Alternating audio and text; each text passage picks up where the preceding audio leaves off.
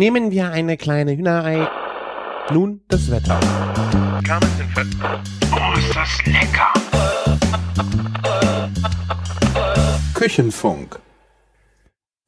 Also, ich begrüße euch zu einer neuen Ausgabe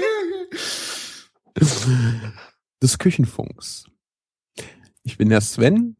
Mich kennt ihr vom kulinarikas.de und wenn nicht, dann geht ihr jetzt, bevor ihr diese Folge weiterhört, erstmal auf die Seite.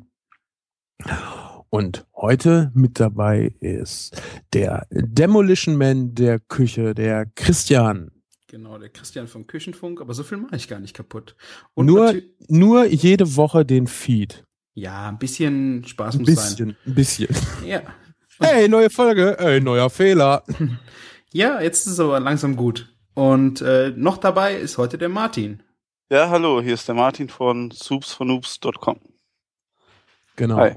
Wir sprechen möglichst immer jede Woche einmal so ein bisschen miteinander und ähm, checken so ab, was kulinarisch gerade so in der Welt los ist, was uns bewegt hat, was wir leckeres gegessen haben und ähm, sprechen halt über Gott und die Welt, solange es irgendwie mit Essen und Trinken zu tun hat. Jungs, wie war bei euch die Woche? Kulinarisch. Anstrengend. Immer Ja. mit äh, wenig Zeit kochen müssen, jedenfalls zu Hause. Aber es hat eigentlich ganz gut funktioniert. Spargel ist ja gerade im Moment dann auch schnell zubereitet und so. Aber muss ein bisschen mit Druck äh, hintereinander kommen. Und du, Martin? Ich bin jetzt zwar vielleicht nicht mit Druck hintereinander gekommen, aber ähm, ich hatte viel zu tun. Ey, tut mir leid, die Vorlage musste ich nutzen. Entschuldigung. Ja. Ja. Nee, Steil, die Steilvorlage. ja, nee, nee, ich habe hab mal wieder am Wochenende die Patty-Schlampe raushängen lassen und ja. Was gab's denn heute wieder, äh, dann wieder als Dessert? Ähm, ja, also, boah, im Einzelnen kann ich das nicht mal aufzählen. Ich, ich wurde nur angerufen, da war ich noch in meinem Hauptjob und dann hieß es, ja, ähm, ist, der aus der Patisserie ist äh, krank geworden, kannst du einspringen, ne? am besten sofort. Konnte ich natürlich nicht, ähm, bin ich nach der Arbeit hin. Und dann gab es zwei Dessertbuffets und ich hatte vier Stunden Zeit, die zusammen zu schustern. Zum Glück war die Creme Brûlée schon fertig, aber so, ansonsten habe ich alles noch improvisiert und irgendwie hingekriegt. Unter anderem Zitronentat und Apfeltat musste ich backen.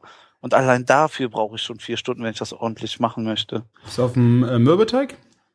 Mm, reden wir lieber nicht über Details, bitte. War die so schlecht, ja? Aber dann, äh, ich habe hab nicht gesagt, dass irgendwas schlecht war. Es sah super aus, hat lecker geschmeckt. Und es stand pünktlich auf dem Buffet. okay, der Service hat es hingeschmissen. Nein. Warum willst du nicht drüber reden? Ja, es ist halt einer meiner Arbeitgeber. Nein, Da es geht redet man darum. manchmal nicht über geht um Details. Ach so, okay. Wie, wie machst du das denn sonst, wenn du richtig viel Zeit hast und standardmäßig? Machst du mit Mürbeteig, ne? Ey, Leute, ne, erstens, ich backe nie, außer einmal im Jahr. Das ist jetzt schon das zweite Mal in einem Monat, dass du in der Patisserie warst und gebacken hast. Hast also erzähl. Ja, nur weil ich das das erste Mal hier durch die Hörerfrage ge- erzählt habe, muss ich das wahrscheinlich machen. Das ist Schicksal bestimmt. Naja, und ähm, der, normalerweise macht man das ja mit einem Mürbeteig, den man vorher blind ausbackt. So kenne ich das, glaube ich. Ne? Und ähm, Was hast Ja. du denn da gebacken am Wochenende? Hast du irgendwie Hefeteig genommen oder? nee, nee, nee, ähm, ich, ich habe auf den Blätterteig zurückgegriffen. Ah, nennt man das dann noch Tat? So schön wie das aussah, auf jeden Fall. Okay. Aber ich mache meine Quiche-Lore und sowas mache ich auch alle immer mit Blätterteig. Ja, das Ja. ist aber ja eine Quiche. Das ist egal, ich mache das bei Tarts auch. Diesen blöden Mürbeteig immer, der, Der ist ist so. aber geil, ey. Ach, du ah. musst genug Butter nehmen, dann schmeckt ein Burbeteig auch gut. Ja, Butter habe ich die letzten Tage mehr als genug gegessen. Ich habe zweimal den Klattkaka gemacht fürs Video. Oh, ey, der ist ja Hölle lecker, ne? Aber so langsam reicht's dann auch. War der beim ersten Mal nicht gelungen oder war das der Jungfernflug der erste? Nee, nee, der Kuchen, der ist so spucke einfach. Also wenn dir der nicht gelingt, dann ähm, ver verlass die Küche einfach, ja. Da ist echt nichts Schwieriges bei. Aber Videoschießen ist echt so eine Sache, wenn du dann so denkst, ja, hm, wie machst du das mit den Übergängen? Willst du Übergänge machen? Und eine große Entscheidung ist vor allen Dingen auch, ob du bei der Videoaufnahme das Erzählen machst oder im Nachhinein. Mhm. weil du ähm, dann natürlich nicht mehr beliebig äh, das Video schneiden kannst, wenn du das äh, bei der Aufnahme machst.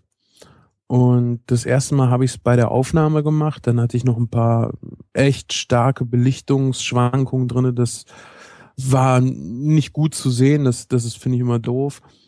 Und äh, dadurch, dass ich es im Video erzählt habe, habe ich halt ein extrem langes Video gehabt. Also wir sprechen da von viereinhalb Minuten, was jetzt auch nicht so lang ist. Aber mir fehlte da so ein bisschen die Konsistenz. So dieses einfache, hey, ich kriege erklärt, wie es geht und unten steht so ein bisschen noch was, was an Zusatzinfos und verständlich das Ganze gehalten. Ne? Mhm. Ähm, Nochmal kurz zurück zum Anfang. Äh, Creme Brûlée, gerade mal eine äh, Grundsatzfrage. Warm oder kalt? Ähm, Zimmertemperatur. Finde ich. Also sie sollte nicht kalt aus dem Kühlschrank kommen, aber die sollte nicht, noch nicht richtig mehr warm sein. Also eine gute Zimmertemperatur finde ich gut. Ja, wie dick machst du den Creme Brûlée? Dick? Ja, von der Füllhöhe. Och, kannst du ja in verschiedene Förmchen machen. Also, Ja, ich frage dich, wie hoch du die machst. ja, diese weißen Förmchen, diese Creme Brûlée Förmchen, was sind das? Vier Das Zent- sind keine, keine 30 Zentimeter, Christian. Tut Nein. mir leid. Da müssen wir dich jetzt enttäuschen. vier Zentimeter? Halte ich fast schon für, also von der Füllhöhe meine ich jetzt, ne? Vier Zentimeter halte ich schon fast für viel. Also ich kenne das, also, also wir machen es so in ein Weggläschen, 80 Milliliter rein. Das sind bestimmt dann auch schon vier, fünf Zentimeter. Finde ich gut. Hm, Also ich mache die, die nicht Weggläschenhöhe, sondern die sind ein bisschen flacher und ein bisschen breiter, diese weißen geriffelten äh, ja, Schälchen. Die ungefähr so aussehen wie äh, das Negativ von diesen Erdbeertörtchen, ne? Hm, Ja. Von Ja. diesen kleinen Tortenböden. Also ich weiß nicht, eigentlich kannst du dir ja Kühlschrank kalt nehmen, wenn die nicht äh, so dick hoch ist und dann kommt ja eh der Zucker drauf, der wird karamellisiert. Und äh, ich mag das sowieso lieber, wenn du die flach anrichtest, weil dann kannst du zwei Portionen essen und hast mehr von dieser Karamellschicht. Das stimmt natürlich, aber ich äh, finde es auch ganz geil, wenn die aus dem Ofen kommen. Die werden halt nicht so fest in der Mitte. Ja, ja, solange, also so ganz kalt würde ich es auch nicht essen wollen. Ich finde es halt immer schade, wenn du in einem Restaurant das bekommst, hast du sie meistens aus dem Kühlschrank direkt auf dem Tisch.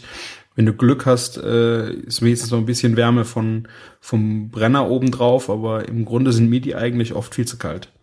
Ja, das stimmt. Das Ja, ich habe gerade überlegt, eigentlich kannst du die ja gar nicht à la Menü zubereiten, musst du aber gar nicht. klar. Du, kann, du kannst ja einfach ein bisschen unter einen Salamander stellen oder so, bevor du sie rausgibst. Ja.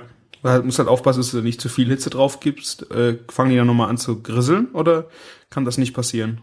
Eigentlich nicht, das ist ja die, das Eigelb ist ja schon abgebunden. Ähm, ich würde die aber einfach ganz nach unten stellen, dass sie einfach so ein bisschen Wärme kriegen. Ja, ist auf, also ich finde das auf jeden Fall geil, wenn die doch so. Dann hast du eine Kugel Eis dazu, hast du heiß und kalt, göttlich. Ja, Welche ist denn eure Lieblingsvariante? Es gibt, also, es gibt ja viele Abwandlungen, ne? das Original. Ganz einfach das Original. Nix mit Tonkabohne und so ein Quatsch, einfach das Original. Das Original ist auch tierisch geil, wobei ich bei einem Asiaten mal eine Ingwer-Variante gegessen habe, die war auch geil. Aber es Hast du gerade Ingwer gesagt? Ich Sag mal, wo, in, in, in welchem Podcast sind wir hier? Ach, sind wir hier nicht bei Bayern 3? Nein. Ach, Entschuldigung. Äh, also ich finde Ingwer, also in der, mit dem asiatischen Menü fände ich schon geil, wenn du so eine Ingwer-Creme Brûlée machst. Na, was hat denn eine Ingwer Creme Brûlée in einem asiatischen Menü zu suchen? Ich meine, okay, der Ingwer ist vielleicht asiatisch, aber die Creme Brûlée doch nicht. Ja gut, im asiatischen Menü würdest du wahrscheinlich eine Dose Litchis aufmachen und sagen, Genau. ist, fertig. Ja, Aber Nee, die aus der nein. Dose, ne? Auf jeden Fall. ja, ja, klar. Nein, nein. Ich würde Dosenpfirsiche nehmen, weil die kriegst du bei unserem Chinesen auch immer. Das ist eine sehr gute Idee. Sven, ich bin stolz auf dich. Nee, aber ich glaube, so ganz typisch ist das ja sogar, wenn wir mal jetzt äh, ein bisschen ernst bleiben, dass du beim Asiaten viel äh, frisches Obst kriegst, ne? Ja.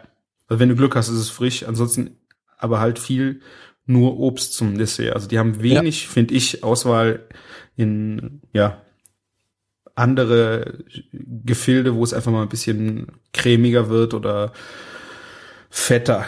So wie so ein Dessert auch manchmal einfach gehört. Ja, ist ja auch ein bisschen schwer möglich, ne? Wenn du ähm, prinzipiell keine Milch verwendest. Ja. Dessert ohne Milch. Ja, aber dafür hast du dann die Kokosnussmilch und ähm, die, die machen ja auch viel mit diesen Tobioka-Perlen, ne? Ja. Tapioca. Ja, genau.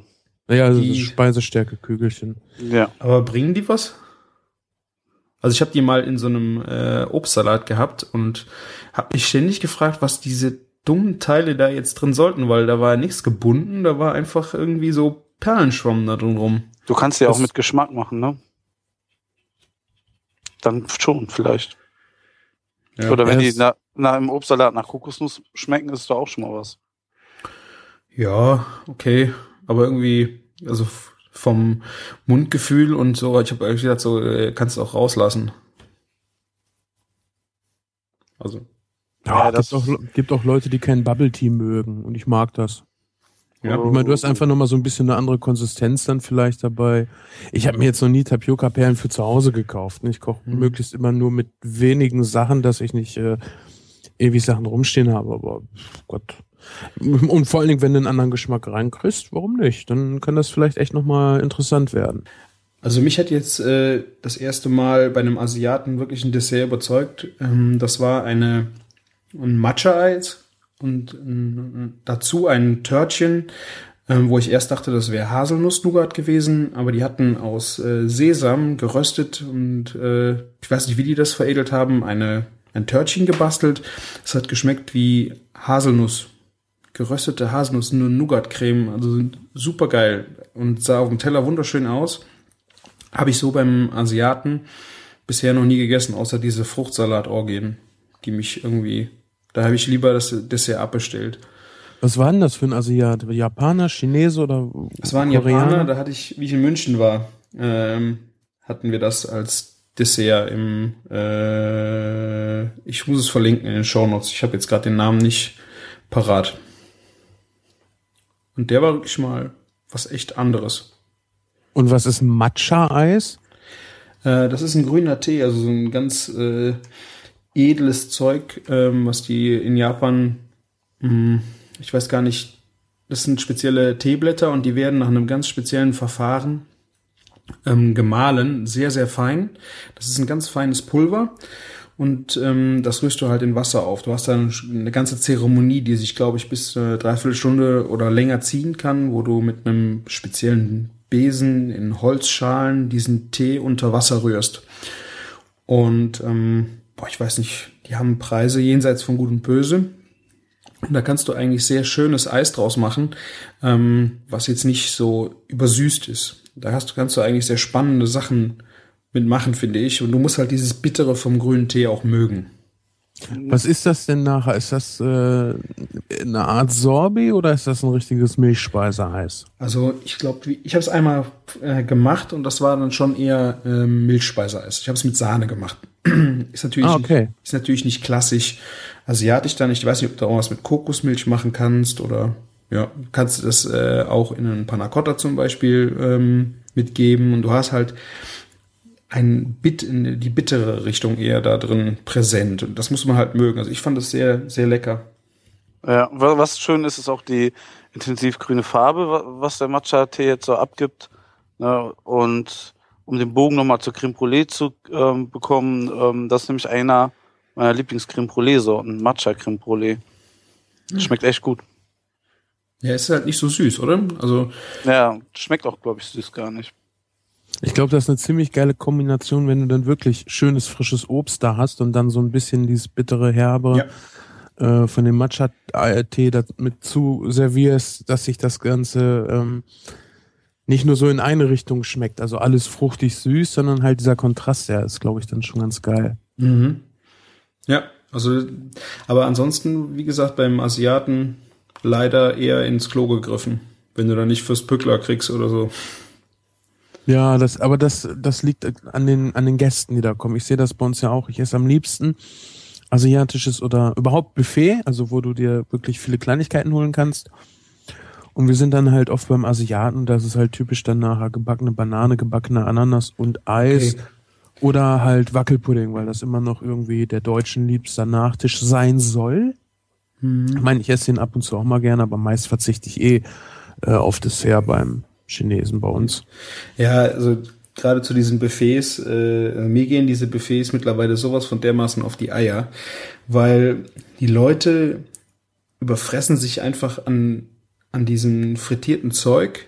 Und also für mich verliert die chinesische Küche dadurch total an Identität. Wenn du früher zum Chinesen gegangen bist und das du wusstest noch nicht die Buffets gab, dann hast du Ente in Orange gegessen, du hast Nudeln gegessen, du hast halt dich auf eine Sache konzentriert und die hast du genossen und dann bist du gegangen. Und äh, diese chinesischen Buffets sind für mich einfach nur irgendwelche Fressorgien, wo alles Mögliche probiert werden muss und dann aber auch nicht in einem Maße, äh, wo es wie es angenehm wäre. Man geht ja meistens über Fressen daraus.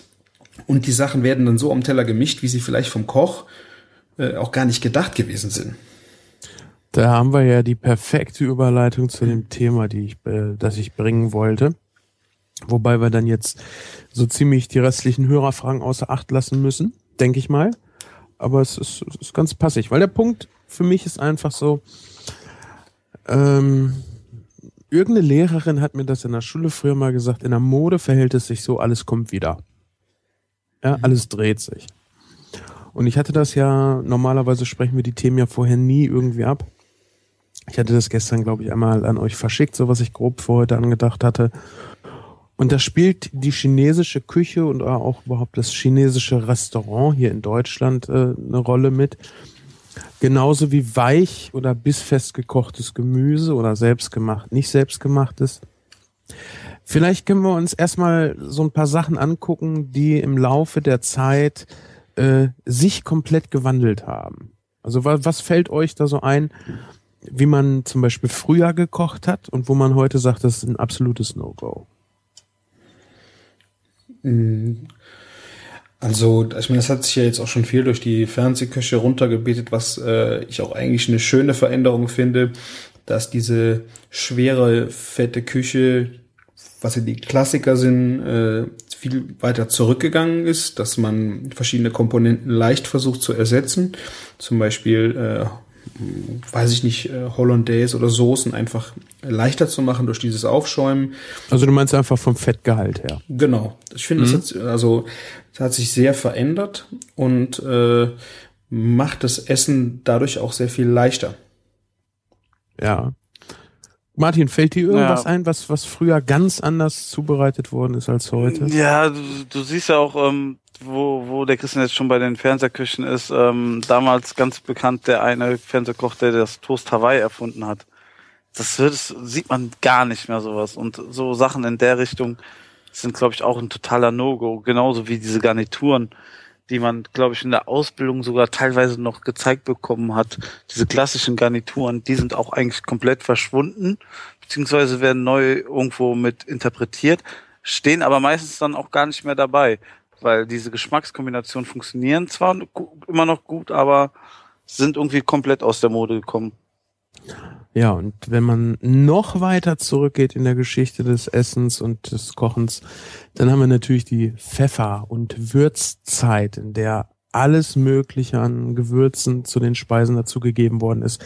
Gerade Pfeffer sehr, sehr beliebt, weil auch extrem teuer. Und damit konnte man dann halt richtig auftrumpfen. Da hast du äh, von deinem Essen nichts mehr geschmeckt, außer den Pfeffer. Ja. Gut, ich bin das jetzt sehr weit zurück, oder?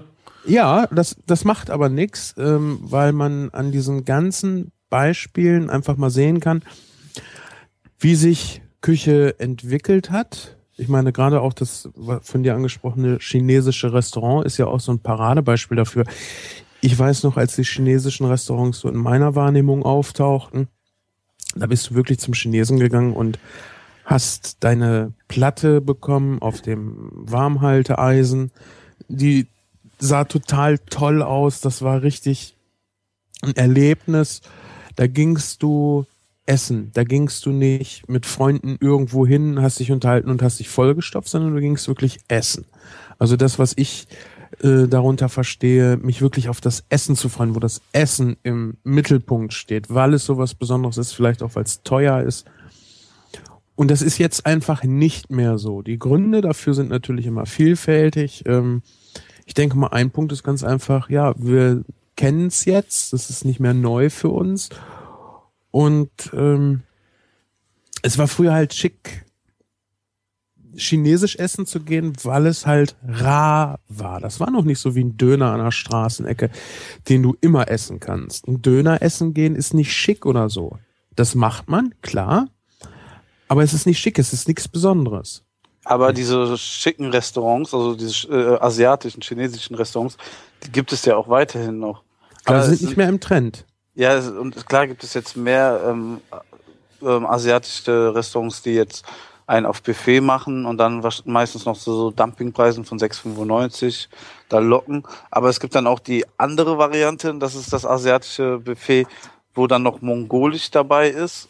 Also wo, wo du dir deine rohen Waren selber auf, zusammensuchst und ähm, den Koch gibst und der, der ähm, bereitet dir das zu und dann wird dir der Teller wieder an den Tisch gebracht. Und eben halt das Sushi-Buffet, was dann so parallel dazu angeboten wird. Und genau. Das auch, ist auch wieder bei einer hochpreisigen Geschichte. Ja, und warum macht man das jetzt? Weil es schick ist. Weil du das halt bisher noch nicht überall an der Straße Ecke kriegen konntest. Gerade ein qualitativ hochwertiges Sushi ist nicht überall möglich. Die japanische Küche ist momentan äh, immer noch ziemlich stark im Trend, gerade so die Zubereitungsarten, die, die Perfektion, äh, die Qualität der Zutaten. Und äh, meiner Meinung nach ist das genau das, was ich vorhin gesagt habe. In der Mode wiederholen sich die Sachen immer. Und beim Essen wird es äh, wahrscheinlich, also meiner Meinung nach wahrscheinlich auch so sein. Jetzt erstmal haben wir diese ausländische Küche, möchte ich es jetzt mal betiteln, kennengelernt. Das war ja früher mit den Kroaten, mit den Griechen, mit den gut, ich glaube, die Türken hatten noch nie so diesen äh, Gastronomie-Hype wie die anderen ausländischen Küchen. Ähm, die kennen wir jetzt alle, die haben wir durch und die verkommen jetzt zu ja Fastfood-Fresstempeln oder mhm. halt zu, so zum gut bürgerlichen Essen vielleicht noch und das, was ihr vorhin, oder was, was das Mettbrötchen vorhin sagte, fand ich ganz passend. Die klassischen Garnituren kochst du heutzutage kaum noch, beziehungsweise sie werden fast gar nicht mehr genannt. Was ist denn das, was wäre denn eine klassische Garnitur? Forelle Müllerin zum Beispiel. Hm. Okay. Ne? So eine ganz, ganz klassische. Was wäre jetzt ein Gericht oder äh, Garnituren? ja, das ist eine Zubereitung. Ich weiß nicht, Müllerin ist, glaube ich, äh, nur eine Garnitur, keine Zubereitungsart, ne? Ja, ist eine Garnitur. Ja. Ja. Okay. Weitere Beispiele? So ähm, Orley zum Beispiel. Das ist, ich weiß jetzt nicht, ob der Fisch vorgeschrieben ist, in Backteig mit Tomatensoße. Okay. Oder hm. was haben wir noch? Äh, Philip, Philip Wellington ist, ist, ist auch, glaube ich, eine klassische Garnitur. Mhm. Rinderfilet mit äh, Düchselmasse und Blätterteig. Ich glaube aber irgendwann ähm, wird das auch wieder schick, weil man es halt nicht mehr kriegt, wirklich diese ganz klassischen Gerichte zu bekommen. Also wirklich, oh, ich möchte mal wieder diese klassische Küche erleben. Oder ich möchte mal, ich habe das ganz oft, dass ich hier sitze und denke, scheiße, ich möchte mal richtig chinesisch essen gehen. Kannst mhm. du hier nirgendwo, weil sie alle den Geschmack an den deutschen Konsumergeschmack angepasst haben. Wobei, also was ihr ja gerade eben meintet, war mit diesem, diese ähm, chinesische Restaurants, dass sie sich so verändert hätten, ähm, dass ja jetzt auch neue nachwachsen, die einfach nur noch das Buffet anbieten. Also bei uns im Ort gibt es ähm, einen oder zwei äh, Chinesen, wobei der eine wirklich schon bestimmt über 20 Jahre da ist und der hat sich halt verändert über die Zeit und diese Veränderung so mit so erleben fand ich äh, boah also ich habe das auch ein paar Mal gemacht mit dem Buffet essen aber im Nachhinein, also ich finde das ungesellig. Also alle stehen ständig auf und gehen zum äh, Buffet. Also du kannst dich überhaupt nicht mehr richtig dahinsetzen. Und du hast einfach nicht mehr auf dem, auf dem Teller, wie du das gesagt hast, auf diesen Aufheiz, ähm, diesen Wärmeplatten vor dir ein schönes komponiertes Ge Genau. Das ist, verstehe ich nicht. Also ja, aber das wirst du los an die Deutschen. Ja, ja, du bist, du bist, erstmal bist, ist der Markt prinzipiell so ein bisschen gesättigt. Jetzt von dem chinesischen Essen, sagen wir mal. Äh, das bezieht sich aber eigentlich auf mehrere Sachen, die ich heute erzählen will. Ich muss mal ganz kurz, der Lütte kommt rein. Hi! Na? Wo ist Mama? Geh mal zu Mama. ähm, das ist ja genauso wie mit dem äh, Gemüse. Früher hat man Gemüse äh, weich gekocht. Ja, es war, es war einfach im Trend.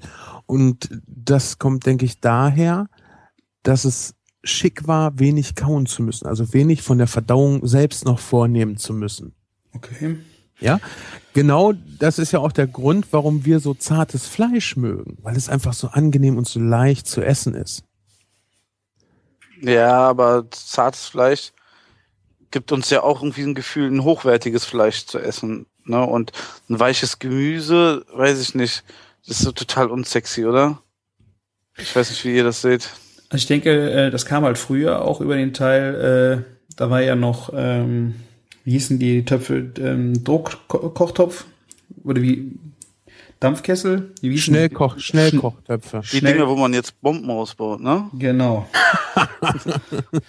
also, ähm, da hat man natürlich schnell, du konntest ja auch nicht mehr reingucken, du hattest dann deine Rezepte und die waren dafür ausgelegt. Äh, und du hast halt schnell zubereitet, aber du hast es meistens viel zu lange drin gehabt. Also. Nein, also wenn ich meine Großeltern gefragt habe, äh, oder wenn du, nein, Julian, da darfst du nicht bei. Wir haben heute noch jemanden, und zwar meinen kleinen Sohn, der ist gerade zu Besuch äh, im Podcast. Dann kannst du älteren Herrschaften nicht mit bissfestem Gemüse kommen. Die sagen, das ist noch gar nicht gar. Klar. Die ne? äh, haben meistens aber schon das Problem, dass es äh, nicht mehr kauen können, oder meinst du jetzt nicht so die Liga? Nee, die meine ich gar nicht. Ich rede schon noch von Leuten, die das auch ganz normal kauen könnten. Okay. Ja, die sind es aber nicht so gewohnt. So, und äh, wir sind jetzt dahin gegangen, äh, oder der Trend geht dahin, das Gemüse anders zuzubereiten, damit natürlich möglichst gesund das Ganze noch auf den Tisch kommt. Und ähm, ich weiß nicht, ob das nicht dann auch nochmal irgendwann wiederkommt. So, jetzt haben wir uns alle oder können uns alle gesund ernähren und jetzt gehen wir dahin und zerkochen auch mal wieder was. Also dass, dass, dass sich das nach einer Zeit einfach wiederholt, so, oh, ich habe mal wieder Bock auf so einen richtig weich gekochten Blumenkohl, schön mit äh, Polonaise obendrauf. Ich lieb das ja. Also ich mhm. mag festgekocht oder bis festgekochten Blumenkohl, kann ich auf den Tod nicht ausstehen. Ja, ich meine, äh, früher war es bei mir so, dass ich tierisches Problem hatte mit äh, Wirsing. Also äh, meine Oma, also die hat, äh, war eine göttliche Köchin, aber die hat zum Beispiel auch immer den Wirsing ewig lange gekocht im Schnellkochtopf. Ich konnte es nicht essen. Und äh, mittlerweile, wenn ich Wirsing mache, nur ganz kurz durch die Pfanne, ein bisschen Sahne, ein bisschen Rahmen, nur ganz wenig, damit es leicht bleibt.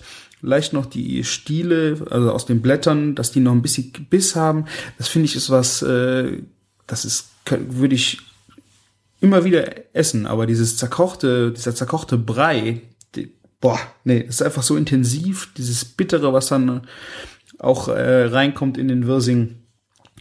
Ja, ich, ich will auch gar nicht sagen, dass das jetzt bei unserer Generation dann nochmal wieder umschwingt. Ja.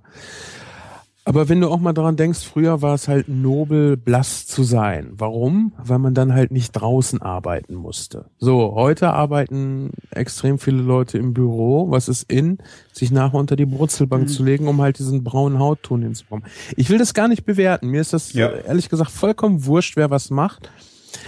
Äh, ich finde es einfach interessant, diesen, diesen Trend zu sehen.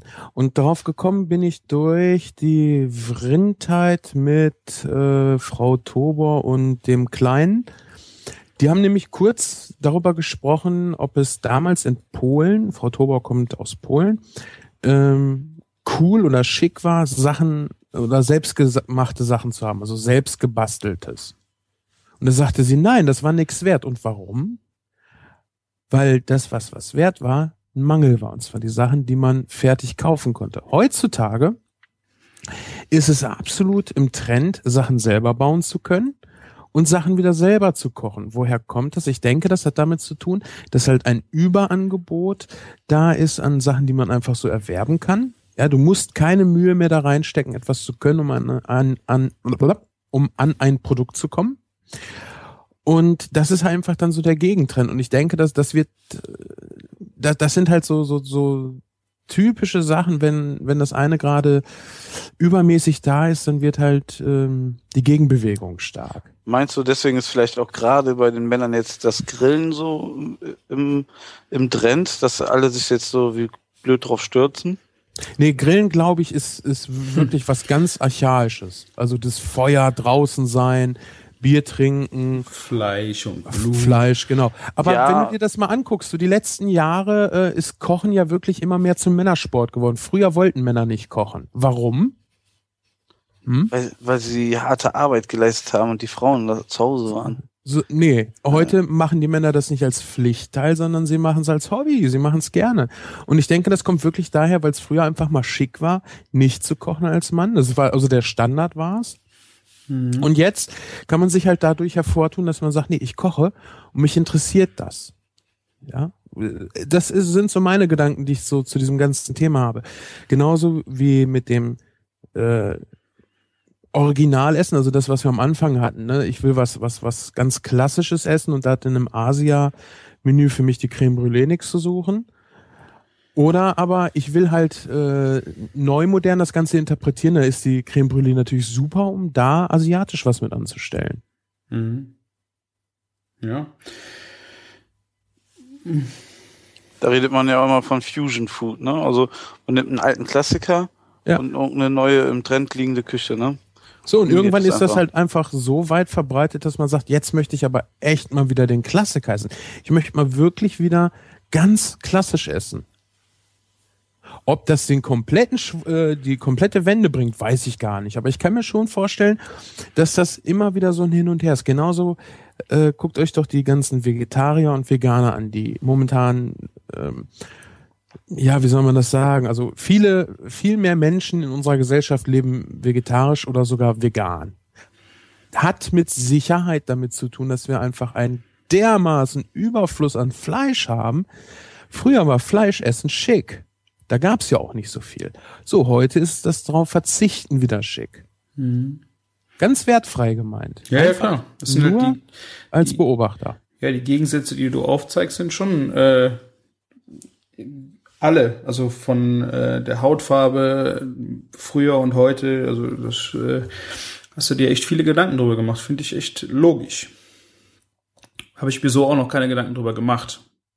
Deshalb finde ich, finde ich diese, diese Diskussion auch immer, äh, soll man etwas selber kochen oder soll man ein Fertigprodukt nehmen, finde ich ein bisschen schwierig. Also ich, ich finde es natürlich immer besser, wenn du was selber kochen kannst, aus dem ganz einfachen Grund, dass du genau diese eine spezielle Zutat, ich, sagen wir mal von Knaggi Fix, äh, rahmgeschnetzeltes Bombay Curry, ja, benutzt du sonst immer und hast nie gelernt, das ohne das zu machen.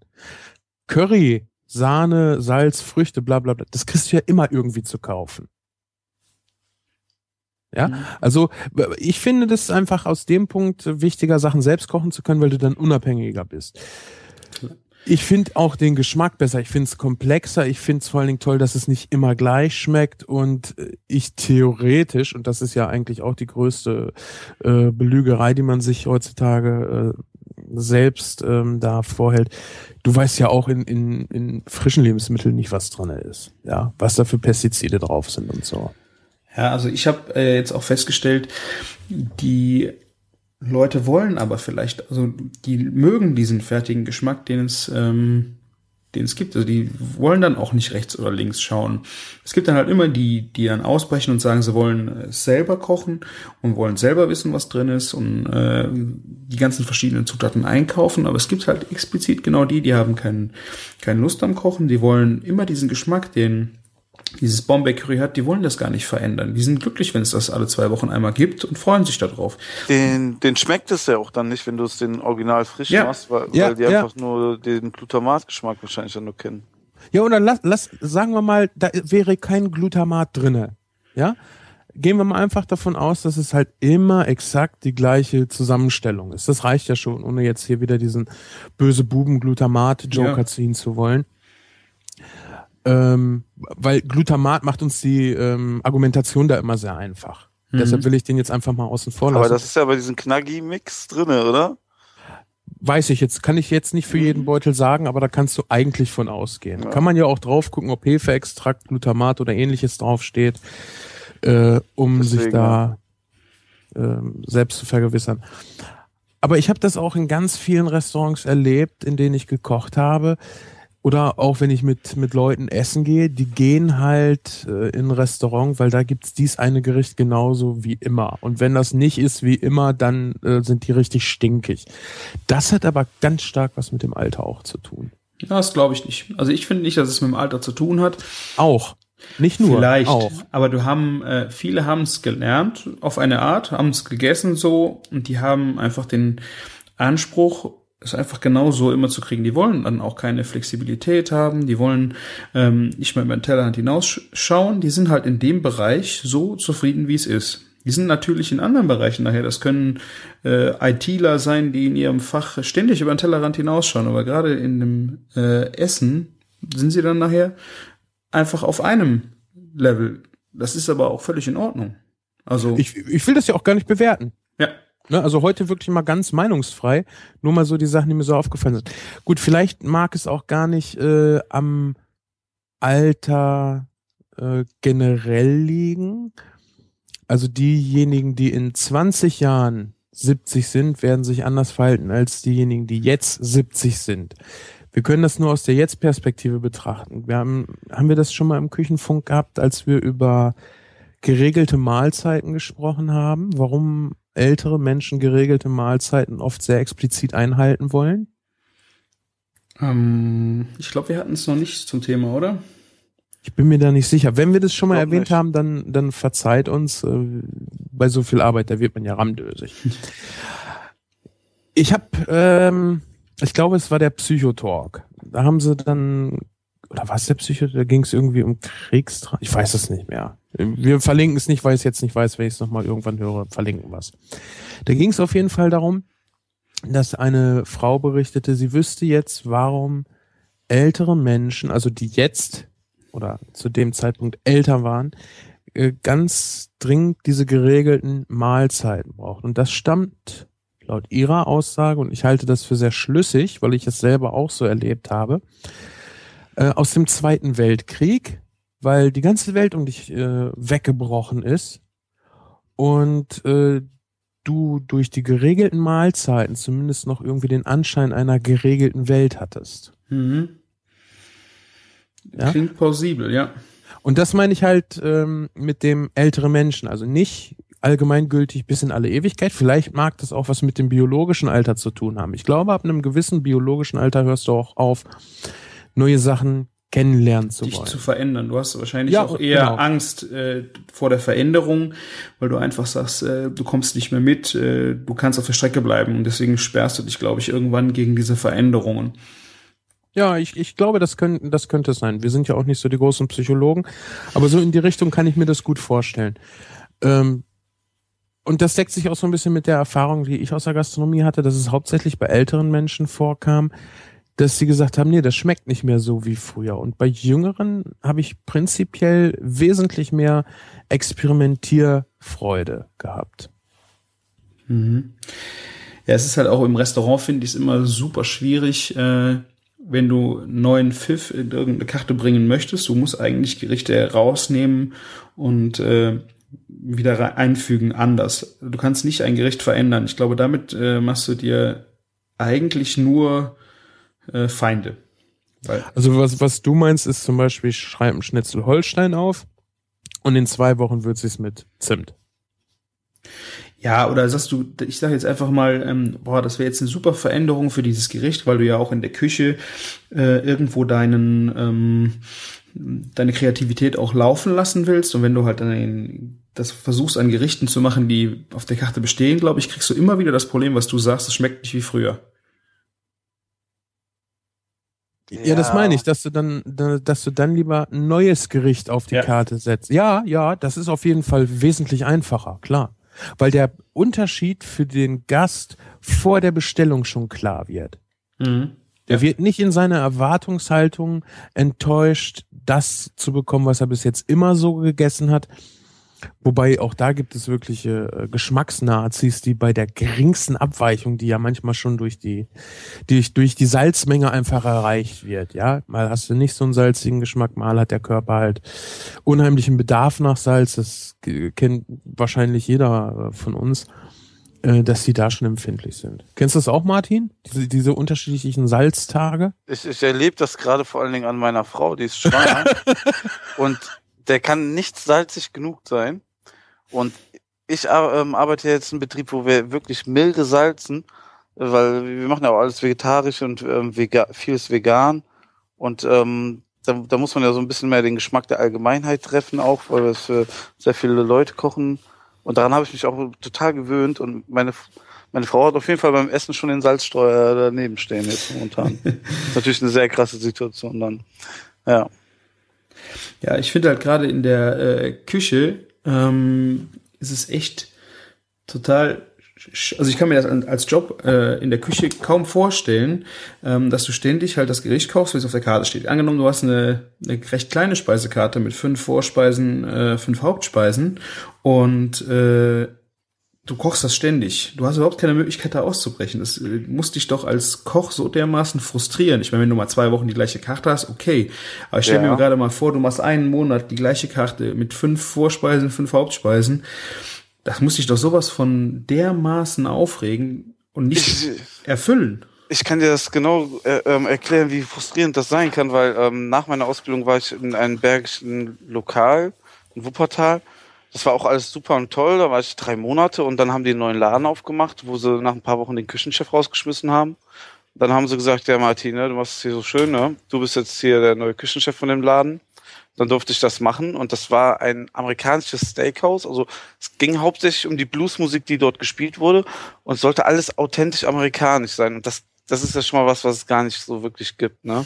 Und ähm, dann haben wir eben halt eine Karte so zusammengetüftelt, auch mit jemandem, der aus den Staaten kam und dann war das halt so, dann habe ich mir erstmal die Karte angeeignet, dass ich das auch gut schicken kann und dann hat sich das so für mich ein bisschen weiterentwickelt, aber du konntest halt nichts verändern. Na, das ist halt das Schlimme. Du kannst jetzt nicht, wenn du jetzt, wenn wir nochmal zum Schnitzel Holstein gehen, statt ein Omelette kannst du kein pochiertes Ei drauf machen, ne? Wenn du, weil der Laden ist jeden Abend voll, die Leute kommen wegen dem Gericht, ne? dann kannst du nicht einfach mal sagen, ach ja, ich will mal Abwechslung haben, mache ich das jetzt so und so. Also ja, kurze, kurze Frage noch, äh, was ist Schnitzel Holstein? Also ich meine, das ist ein Omelette mit Krabben drinne auf dem Schnitzel. Ich kann jetzt auch komplett falsch liegen, aber ich meine, so okay. war das. Ich schaue es mal nach, aber. Habe ich selbst noch, auch noch nie ge gekocht. ja, okay. Ich meine nur so ungefähr, das in Erinnerung zu haben. Übrigens, vorhin haben wir die wichtigste Garnitur eigentlich noch vergessen. Die, der größte Klassiker ist da das Wellington, ne? Also, äh, Hat der Sven gesagt? Hat er gesagt? Okay, ja. dann war ich nur unaufmerksam. Ups. naja, und ähm, so, nochmal, um meinen, auf meinen damaligen Job zurückzukommen. Ähm, das war halt ähm, so eher ein Steakhouse und wir hatten auch so ein Chili con Carne so, um aus ähm, den Steak-Abschnitten quasi ge gemacht und so.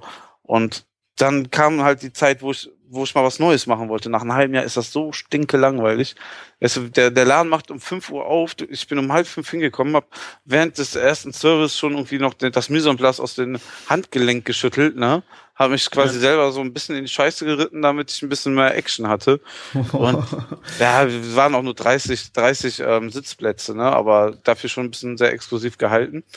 Und ähm, nach einem Jahr hatte ich einfach keinen Bock mehr. Das, da, ist, da bist du dann selber ausgebrannt, weil, weil du, du machst Vorschläge und der Chef ist dann so ganz stur und, und kommst halt nicht an dem Chef vorbei. Ne? Und da macht es auch keinen Spaß mehr, gerade wenn du jung bist und coole Ideen hast und ähm, dann ist das auch eigentlich manchmal, manchmal das Falsche. Und nach einem Jahr habe ich viel, zwar auch schon viel so gelernt, ne, wie man in der Küche alles führt und wie man es macht, aber das bringt dich ähm, kreativ einfach nicht weiter. Ich glaube, drei danach habe ich drei Monate in der Mehrbahn in Düsseldorf gearbeitet.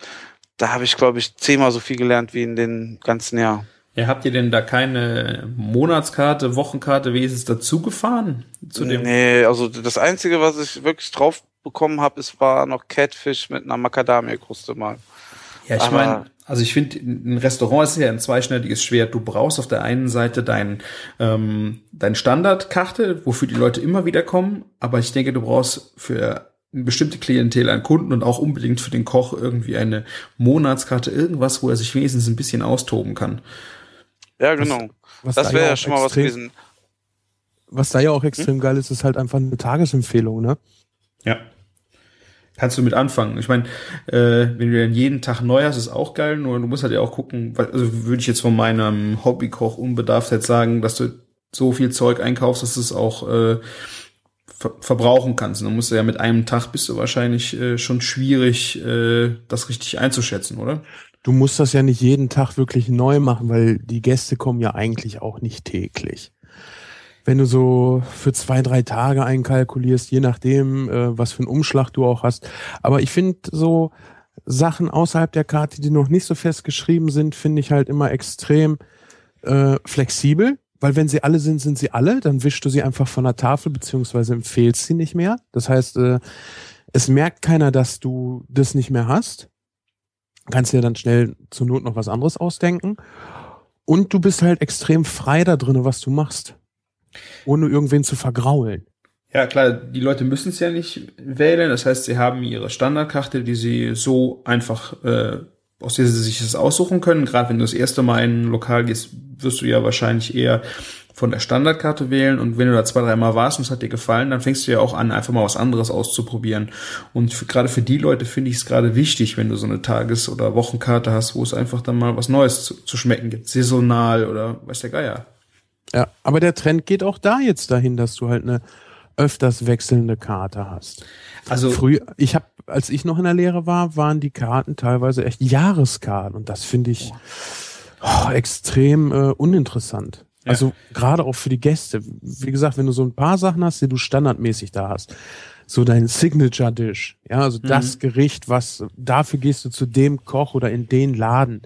Das sehe ich ein, das das ist auch wichtig, weil du halt nicht nur flexible Kundschaft hast, aber ich finde es auch extrem wichtig, die Kunden mit der Karte nicht zu langweilen. Mhm. Das ist so 80er Jahre, diese festen Karten. Ja, also bei mir rennt man offene Türen ein. Wenn der ja alle zwei, drei Wochen eine neue Karte hätte, finde ich so dermaßen geil. Also ich hab, ich brauche nicht in einem Restaurant unbedingt die gleich, das gleiche Gericht immer wieder. Und ich finde einfach geil, wenn der Koch auch diese Freiheit hat und immer wieder auch ein, ja, auf Verschiedenes auch eingehen kann, was er gerade gefunden hat auf dem Markt, was er jetzt gerade vielleicht irgendwo auch gelesen hat, um es auszuprobieren. Äh, ich finde es geil. Das macht es auch spannender jedes Mal, wenn du in ein Restaurant kommst und du weißt nicht, was du heute Abend isst. Du musst halt da gucken, was dich anlacht. Ja, vor Dingen irgendwann weißt du ja auch so, ey, das, ich, ich kenne jetzt seinen Stil, wie er kocht, ja. Das heißt, wenn der Fisch anbietet, gebraten, weiß ich, ey, das ist mein Ding. Ja. Und dann ist eigentlich auch egal, was der da für Fisch liefert. Klar, wenn ich Lachs nicht mag, werde ich auch seinen gebratenen Lachs nicht mögen. Aber das weiß ich dann ja auch. Ja. Aber so die, die, die, diesen Stil ausprägen und wenn ich weiß, okay, das, bei dem kann ich halt bestellen, bei dem schmeckt es eigentlich immer. Äh, relativ egal, was er macht, außer ich mag jetzt zum Beispiel das Lebensmittel wie Leber, Lachs oder Lamm nicht. Dann finde ich das auch extrem klasse und vor allen Dingen auch für die Preispolitik eines Restaurants extrem wichtig. Mhm. Aber lassen wir den Martin mal zu, ja. zu Wort kommen. Der Christian quatscht immer dazwischen, ne? Ich dachte, du warst das, aber okay. ähm, nee, was zum Beispiel sehr cool fand, ist ähm, ein Restaurant, wo ich, wo ich gearbeitet habe, die Meerbar in Düsseldorf, und die hatten, glaube ich, fünf bis acht Standardgerichte auf der Karte stehen. Und dann hat der Küchenchef halt viel saisonal bestellt und gerade ähm, beim Fischhändler, was gerade ähm, ähm, frisch präsent war, was mal vielleicht mal großer Fang war, dann kam da mal ein 120 Kilo Goldlachs an und so Geschichten. Und dann haben, haben wir waren zehn Köche in der Küche und wir haben um vier Uhr dann Mittagessen ähm, selbst äh, mal schnell noch uns reingeschaufelt und währenddessen eine Karte zusammengeschrieben aus den Sachen, die wir vorbereitet haben. Jeder Posten hat quasi was vorbereitet, hat dem Küchenchef immer was vorgeschlagen und dann haben wir die restlichen Sachen ein bisschen abgestimmt und dann wurde die unterm Kopierer gelegt und, und um fünf Uhr war dann quasi die Abendkarte fertig. Geil. Jeden Tag? Jeden Tag aufs Neue. Fuck, das ist und das geil. ist ja auch unheimlich motivierend fürs Personal, weil Total. du dich selber mit einbringen kannst. Du kriegst halt nicht nur vorgesetzt, was du zu tun hast, ja, sondern du gehst ja normalerweise als Koch, gehst du als Koch arbeiten, weil du das Kochen geil findest, weil du kreativ sein willst. Und vor allen Dingen, so lernst du ja auch was. Ja, du lernst die ganzen unterschiedlichen Produkte zu handhaben. Und wenn du das dann erstmal hast, dann bist du nachher mit dem Karteschreiben auch extrem schnell. Und du kannst dann vor allen Dingen spontan auf Sachen eingehen und alles fast zu 100 Prozent verbrauchen. Du schmeißt nicht mehr viel weg. Wenn du zum Beispiel deinen dein Mise en place Kühlschrank voll hast mit dem Lachs, ne, und du, du bist der Hauptgangposten, hast die Lachsfilets gemacht, hast noch ein bisschen Lachs da, dann gibt's das noch den, den Gartmanger, also den Vorspeisenkoch, und der macht dann noch ein bisschen Tatar als Vorspeise raus oder irgendwie eine andere Geschichte. Und so, so, so hast du auch immer sehr, sehr frische Ware, weil du immer darauf eingehen kannst. Oder du hast eben halt noch von gestern eben fünf Sachen da, die haust du dann mal eben mit auf den Mittagstisch oder sowas. Dann hast du auch einfach eine frischere Küche und ähm, ja, vor allen Dingen die Kreativität der einzelnen Köche. Das ist auch manchmal nicht zu unterschätzen. Ich finde das, ich kriege gerade einen Ständer, wenn ich daran denke, wie der Kellner zum Gast hingeht und der fragt, haben Sie heute irgendwas Besonderes da? Und der sagt, ja, wir haben heute einen äh, schätzungsweise 200 Kilogramm Thunfisch reinbekommen. Wir haben wunderbare Thunfischsteaks. Wir machen ihnen äh, ein äh, Sashimi. Wir alles und weißt du, der weiß einfach, wow, die haben jetzt einen so einen tollen Thunfisch Vielleicht haben sie vorne sogar äh, eine Fischtheke, wo der noch halb drinne liegt, also wo du wirklich nur die eine Seite vom Filet schon mal ausgelöst hast.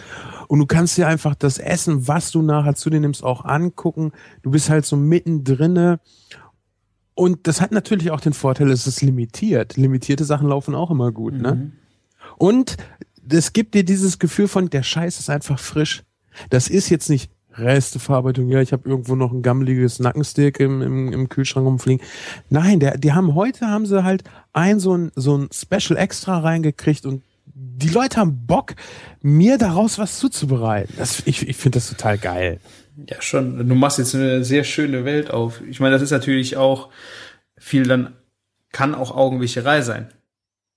Na ja, klar, kann das sein, aber, aber hey, das Gefühl dabei ist schon geil. Also das gebe ich ja. dir recht. Das, das ist genau das Gefühl, was was du jetzt beschrieben hast, ist genau der Nerv, der getroffen wird. Aber man muss natürlich auch aufpassen, wie überschwänglich man da jetzt so reinfällt.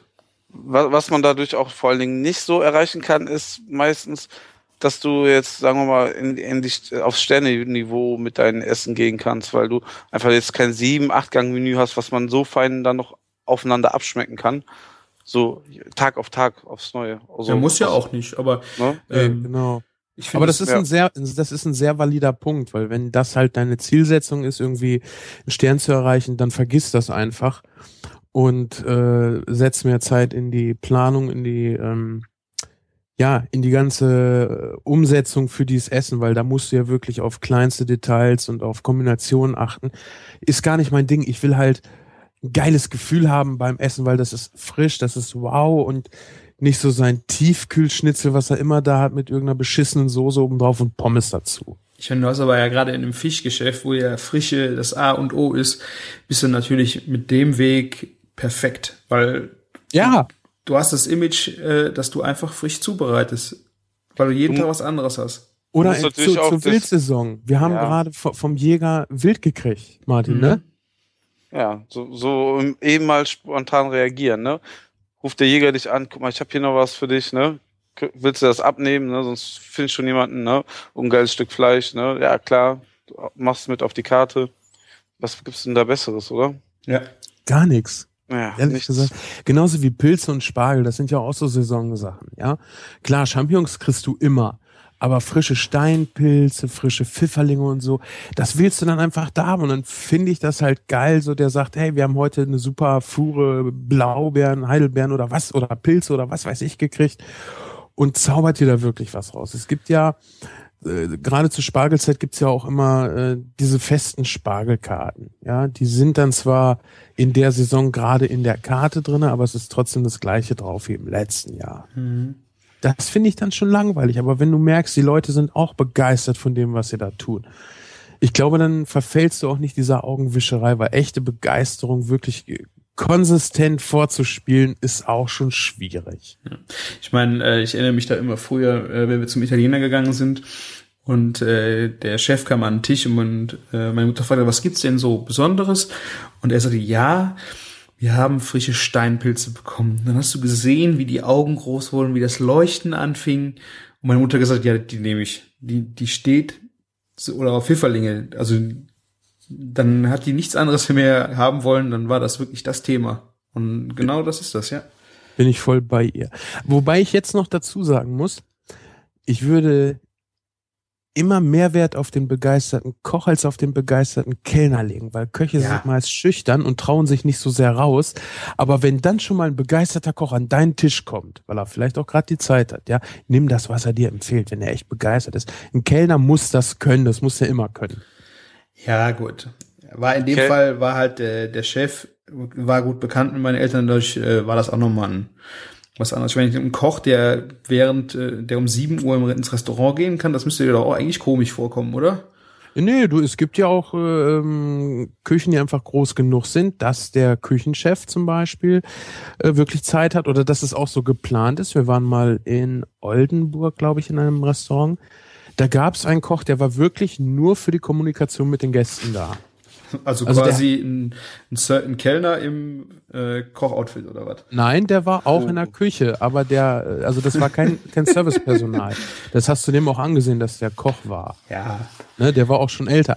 Aber ich, ich habe das so oft gemacht, wie ich das konnte, raus zu den Gästen zu gehen, weil es einfach cool ist, direktes Feedback zu bekommen. Klar, wenn die Hütte brennt und da läuft einer rum, dann äh, haben sie extra Personal oder da stimmt was nicht. Mhm. Ich meinte das mit dem Kellner auch eben gar nicht auf den Einzelfall da gemünzt. Ja. Also ein Chef ist gerade in so kleineren Betrieben ist ja oft der Chef auch wirklich draußen, ne, bei den Gästen. Und das finde ich eigentlich auch schon cool. Und ach, ich, ich, ich finde, ich finde, ich finde das einfach so geil. Da kommt jemand und sagt, hey, wir haben heute echt so, und du weißt, es ist jetzt einfach gerade die Zeit und wir haben eine tolle Fuhre gekriegt oder frische Doraden irgendwie. Ich liebe dieses Feeling. Also dieses Feeling kriegst du ja auch schon mal äh, beim Einkaufen. Also ich habe das im äh, Gemüseladen oder im Fischgeschäft oder auch äh, beim Metzger, je nachdem, äh, was die dir mal auf den, äh, aus dem Tresen zaubern, was jetzt wirklich nicht alltäglich ist. Das ist echt ein äh, geiles Gefühl. Also es ist nicht nur im Restaurant, wie du meinst. Ich finde auch, das hat super was auch äh, im, beim Einkaufen von Lebensmitteln kommt das auch immer gut zum Vorschein. Hattest Ja, du doch auch sicher im frische Paradies, oder? Nee, da, da fand ich ein bisschen, war- das war mir zu groß. Ich finde, wenn du so ein bisschen persönlicheres äh, Verhältnis zu deinem Einzelhändler hast, der dann wirklich Ja. sich spezialisiert hat auf Verschiedenes, der hat auch spez der weiß auch deine Vorlieben, der weiß auch, da kommt schon wieder der, äh, der nimmt immer was Exotisches. Äh, Ah, okay. Da habe ich, aber für den habe ich was Geiles da. Und Ja, ja. Vor allen Dingen in einem großen Laden ist es auch schwierig, als Personalbegeisterung, glaube ich, an den Tag zu legen, weil du halt einer von vielen bist. das- Ne? Also ich ja, sag mal im großen Einkaufszentrum. Ja. Aber jetzt muss ich eins noch sagen, weil der geneigte Hörer könnte jetzt meinen, die sind sich ja gar nicht sicher hier, ob ein begeisterter Kellner oder Koch mir die Wahrheit sagt oder mich belügt. Um ehrlich zu sein, ist mir das sogar scheißegal. Aber wenn, dann möchte ich mit Begeisterung belogen werden Ja. und nicht stumpf von der Karte. Da muss man auch sagen, der Ke ein Kellner ist auch meistens immer, also ein guter Kellner ist ein guter Verkäufer. Und wenn der Koch sagt, guck mal, ich habe hiervon noch fünfmal, ne, und das muss mal weg langsam, dann verkauft er dir das auch, ne, und macht dir das auch äh, ein bisschen schmackhaft. Genau. Wobei daher- dieses muss mal weg heißt ja auch noch nicht, dass es schlecht ist. Ne? Normalerweise nee, um verkaufst Willen, du nein, so meine ich das jetzt nicht.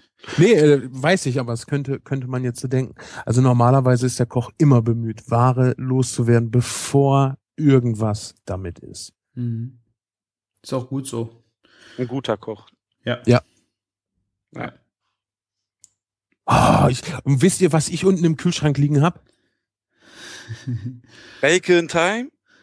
Äh, auch, Nein. aber den meinte ich jetzt nicht. Noch äh, schwedischen Schokokuchen? Boah, geh mir weg, ey. Ich kann ihn nicht mehr. Der ist so lecker geil. Ich habe für, ich hoffe, dass ich das morgen schaffe, ich mir sch- richtig schön vier dicke, fette Garnelen gekauft, Mhm. um endlich für die Scheinprobleme das Garnelenvideo drehen zu können. Also ich finde die ja auch dermaßen geil, diese Garnelen. Ich dachte schon, du meinst die Scheinprobleme. Die, die Schweinprobleme. Nee, ich kenne die, Schruck oder wie war das? ich kenn die Scheinprobleme nicht, äh, aber ich finde die so, so, so teuer. Die sind so teuer. Bei Sind uns auch, das Personalessen. Boah, du bist ein Arschloch. Boah, ey. Boah, Martin, ey, ich kann, kann Jakobsmuscheln auch nicht mehr sehen. Also so eine Salzkartoffel, Boah. da tust mir einen Gefallen. Ah, Habt mit. ihr das ähm, Bild auf Twitter gesehen am Wochenende, was ich gepostet habe? Das war wieder so unglaublich. Ne, nach dem Service steht Ja. da einfach unterm Pass für ein, Boah. fürs, für ein Perso fürs Personal eine kleine Bang mit, mit Garnelen, die über waren. Links davon ein halber Iberico-Rücken mit Haselnusskruste. Und Arschloch. rechts davon so ein fettes, richtig fettes irisches Roastbeef, das so perfekt gegart war. Naja, wo fängt man da an? Das ist das Problem beim Was hast du gerade eben gesagt? Unter der, in der Bang? Ja, so ein, so, so das ein Bang ist halt ein Ausdruck unter für was Köche Für verwenden. Profiköche, Profiköche, Christian. Ja, ja. Ja, nicht Hobbyküche. Und, und da willst du mir jetzt nicht erzählen, dass du das wusstest, Sven, oder? Klar. Baumarina, klar. Wolltest du mich Baumerie. verarschen oder Ja. was? Ja, eine Bang. Ja. Weißt du, daran erkennst du den Hobbykoch. Der hat noch Zeit genug, die Fachbegriffe komplett auszusprechen, weil er halt keinen Stress in der Küche hat. Bain-Marie kenne ich ja nun mal. Entschuldigung. Ja, aber Bang nicht. Wir haben keine Zeit, Bain-Marie zu sagen im Geschäft. Wir sagen Bang. Bitte reich mir mal den Sahnesiphon an.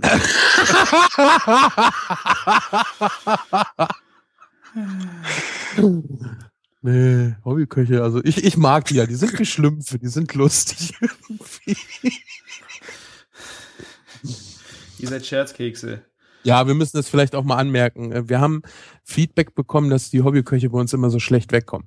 Das hat nichts mit Hobbyköchen allgemein zu tun. Das ist wirklich total äh, spezifisch auf Christian zugemünzt. Ja. Ich krieg das schon, ich hab, wir haben das vorher ausgemacht, ich krieg immer einen großen Batzen Geld auf mein Konto überwiesen, dass ich mich hier schlagen lasse und. Genau. In Hand von Flatter-Einnahmen, oder? Ja. oh. Ihr habt die für die letzten drei Folgen übrigens vergessen. Könnt ihr mir gerne nochmal schicken. Ja, Flatter-Einnahmen genau dann nochmal draufklicken. Das ist eine super Ich meine euch zwei, nicht die Hörer. Ich bin ja ähm, mal angemeldet wir, da. Hm. Wir brauchen nämlich für den Martin, brauchen wir jetzt endlich mal ein besseres Mikrofon. Und weil der Geizhals es nicht hinkriegt, sich selbst eins zu kaufen, müssen wir ihn damit totschlagen. Also wir müssen ihm jetzt mal eins besorgen, weil dann wird das Ganze hier auch hörbar. Aber um, um dem Ganzen jetzt nochmal so, so einen kleinen ernsten Touch äh, zu geben. Natürlich haben wir unterschiedliche Sichtweisen. Wir drei, die wir hier sind und natürlich auch dadurch, wie wir kochen und äh, wann wir das machen müssen. Und ich habe da auch gestern Abend noch eine schöne äh, Fragestunde auf Twitter gehabt. Da ging es dann darum, was ich von Keramikpfannen halte und ob man die benutzen sollte und bla blub. War echt interessant, hat echt Spaß gemacht. Da werden wir hier auch nochmal drauf eingehen, spezifisch.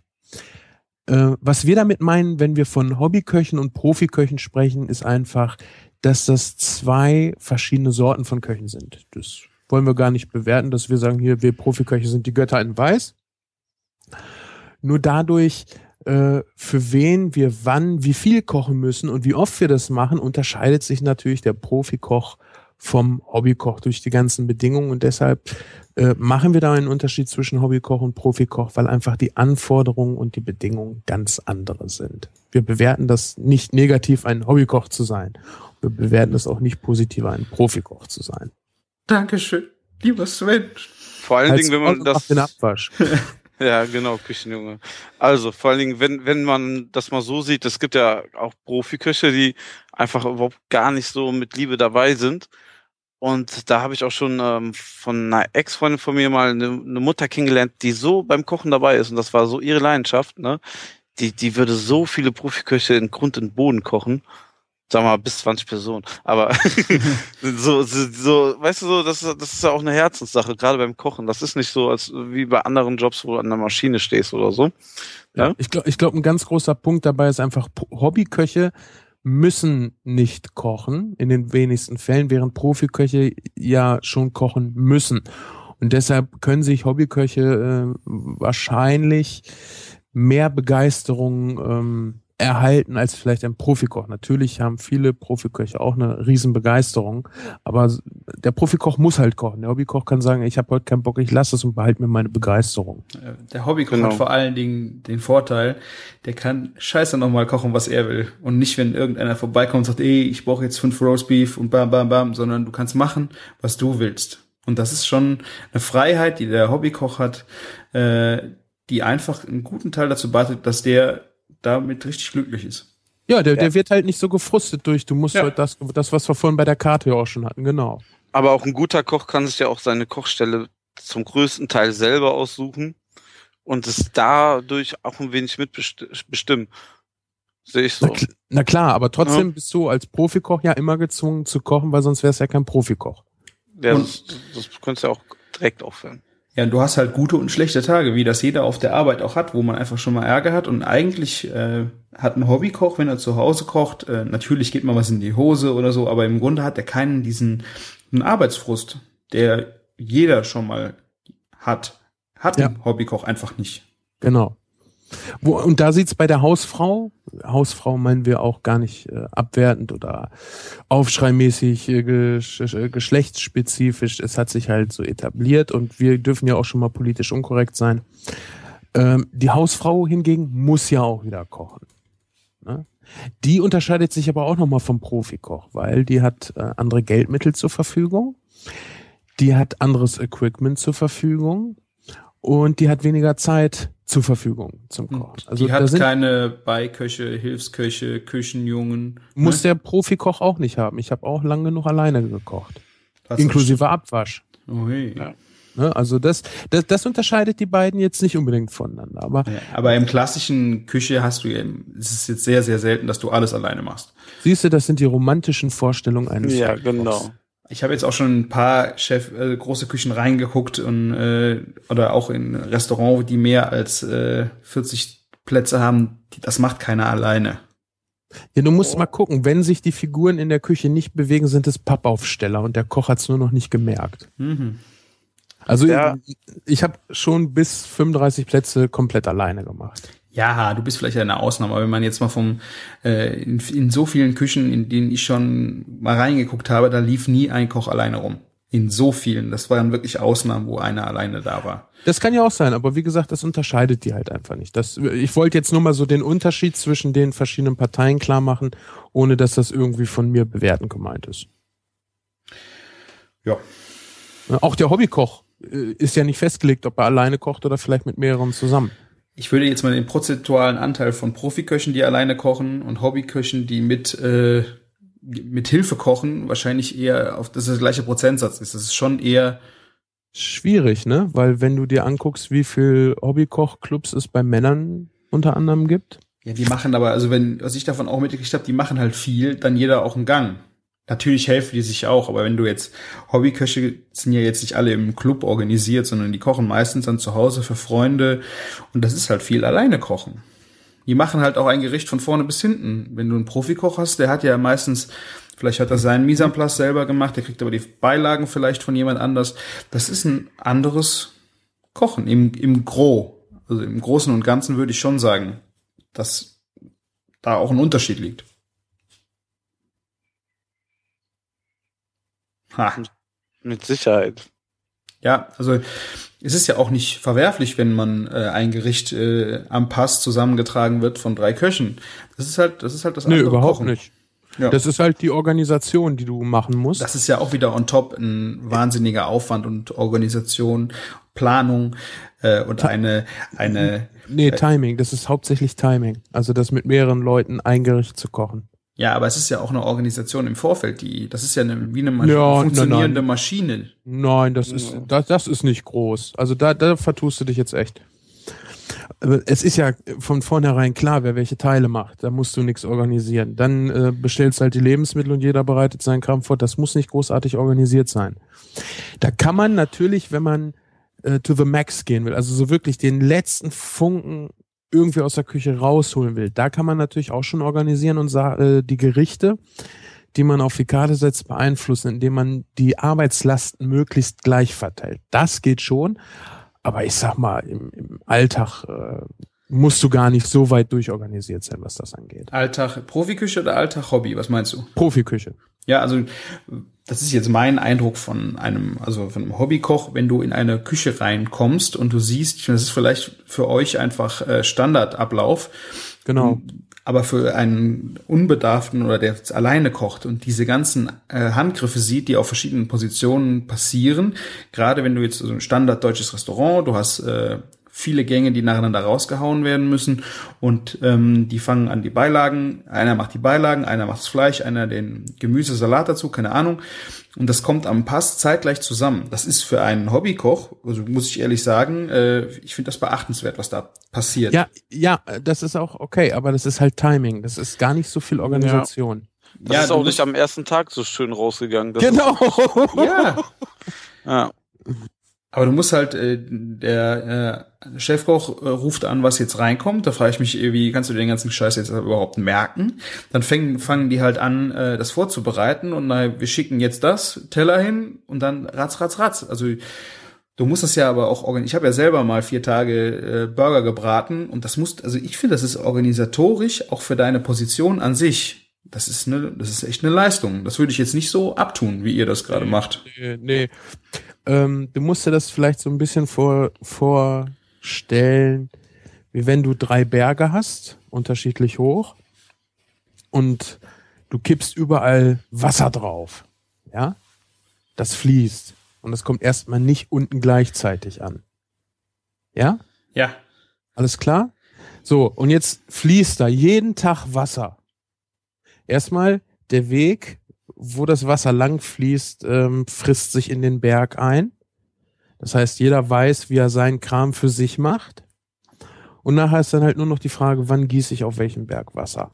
Ja. Nein, du glaub mir das doch einfach, wenn ich dir das erzähle. Das, siehst du, das ist zum Beispiel ein Unterschied zwischen einem Hobbykoch und einem Profikoch. Für dich wirkt das, was wir täglich erleben oder ich erlebt habe, natürlich anders, als es für uns wirkt. Die Kommunikation unter den Posten ist gar nicht so ähm, komplex. Also wir haben das schon mal, ich glaube, in irgendeiner Folge Kulinarikas haben wir das schon mal durchgenommen, wie das so abläuft mit dem Stress und so in der Küche.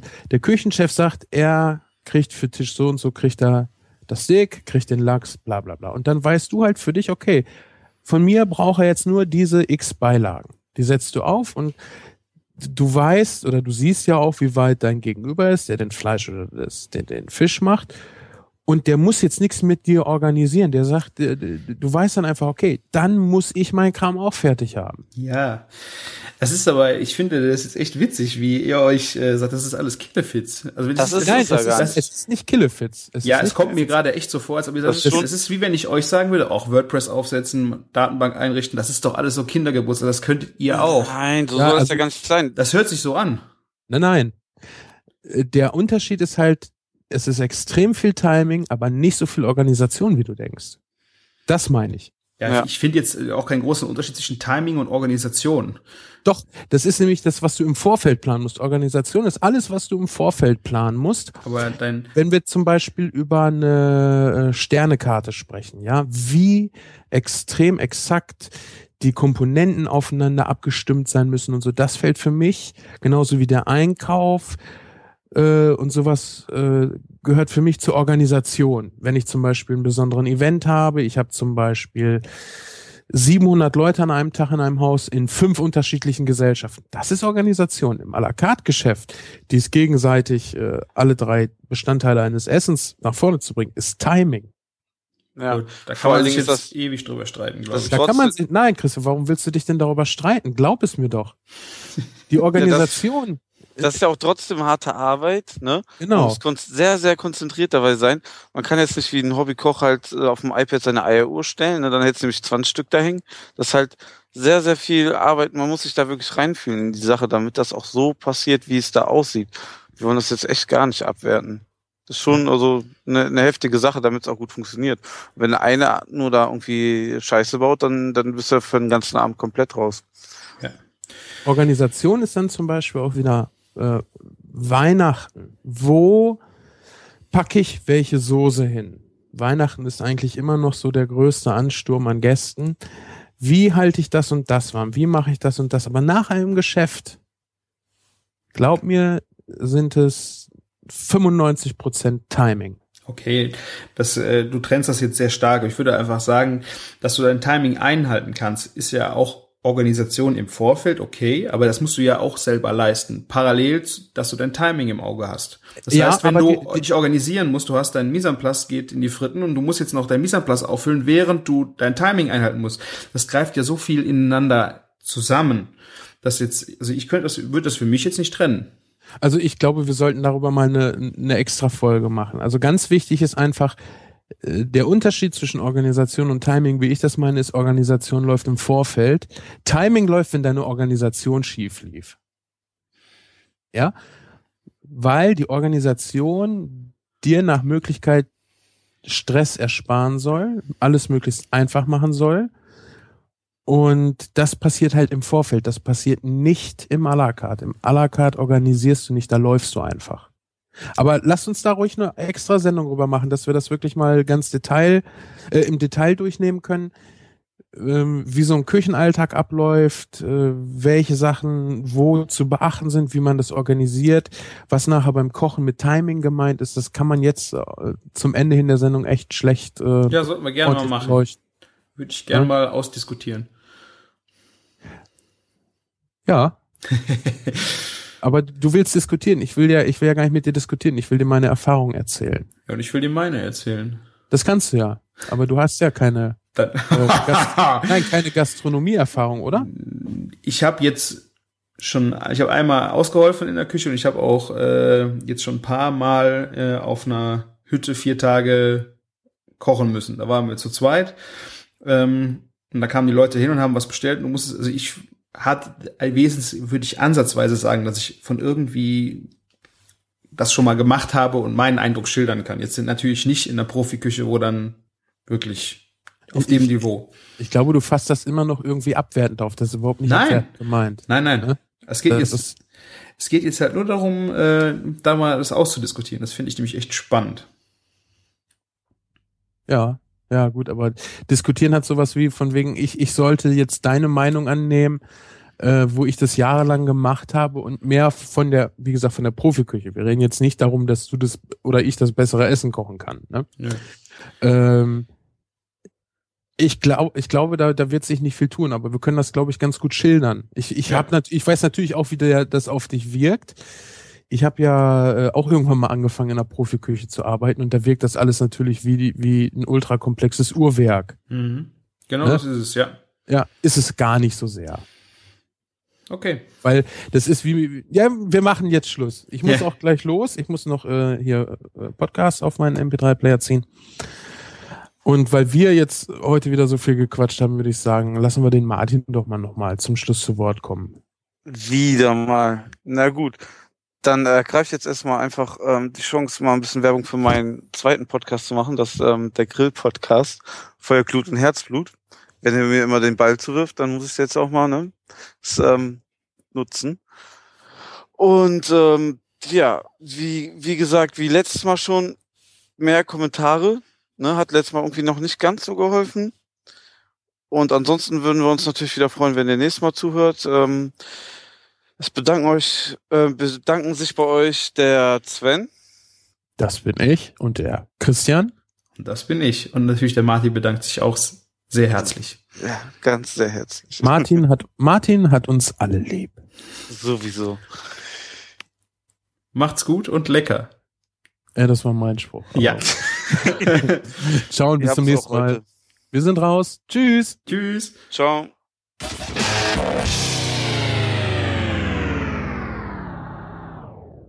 Hobbykoch, der auf der Arbeit kocht. Toll, was ist das denn? Ist ja wie eine Hobbyhure. Ja, Hauptsache Spaß, würde ich sagen, ne? Das Genau. ist eine Frau, die umsonst die Beine breit macht, oder? Würde ich sagen. Ja, Christian ist so eine. Ja, muss halt nur gut genug sein.